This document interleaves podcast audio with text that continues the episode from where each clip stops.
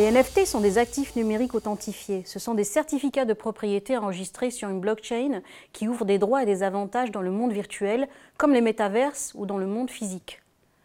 Les NFT ne sont pas échangeables, comme un bitcoin peut l'être avec un autre bitcoin. En ce sens, ils sont non fongibles.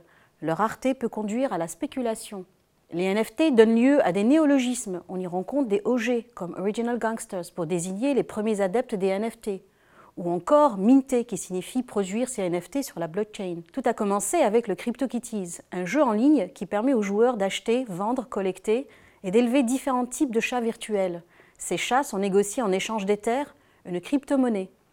Depuis, tout peut se tokeniser, voire se minter. Le marché mondial des NFT était de 50 millions d'euros en 2019. Ce marché a représenté plus de 36 milliards d'euros en 2021, rien que pour les contrats de la blockchain Ethereum avoisinant ainsi le marché mondial de l'art estimé à près de 45 milliards d'euros.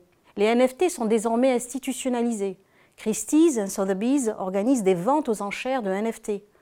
L'œuvre d'art NFT de l'artiste américain Beeple s'est vendue 69 millions de dollars.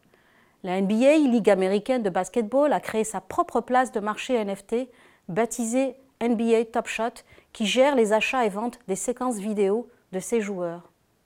Mais les NFT ne sont pas seulement liés à l'art, d'autres acteurs s'en emparent, comme des sportifs, des chanteurs, des influenceurs, qui monétisent directement leur audience. Ils offrent des contenus exclusifs à consommer dans le monde virtuel ou physique. La chanteuse australienne Sia fait vivre à ses fans des expériences uniques dans son propre métaverse. Les marques aussi proposent des collections d'objets virtuels. Le sac virtuel Gucci s'est vendu quatre fois plus cher que le sac réel. Dom Pérignon crée des collections limitées avec l'artiste Lady Gaga. Une cuvée spéciale à boire et à collectionner. La marque de whisky Kinaan profite d'un événement comme une course automobile pour lancer une voiture en NFT avec l'artiste Maurice Seta.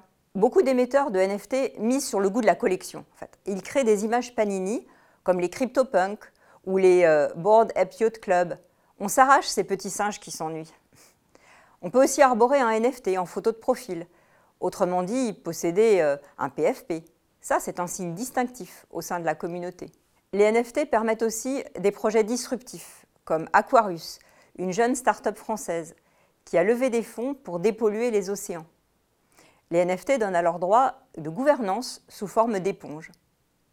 Les NFT apparaissent ainsi comme des outils de fidélisation ou d'acquisition pour séduire la jeune génération.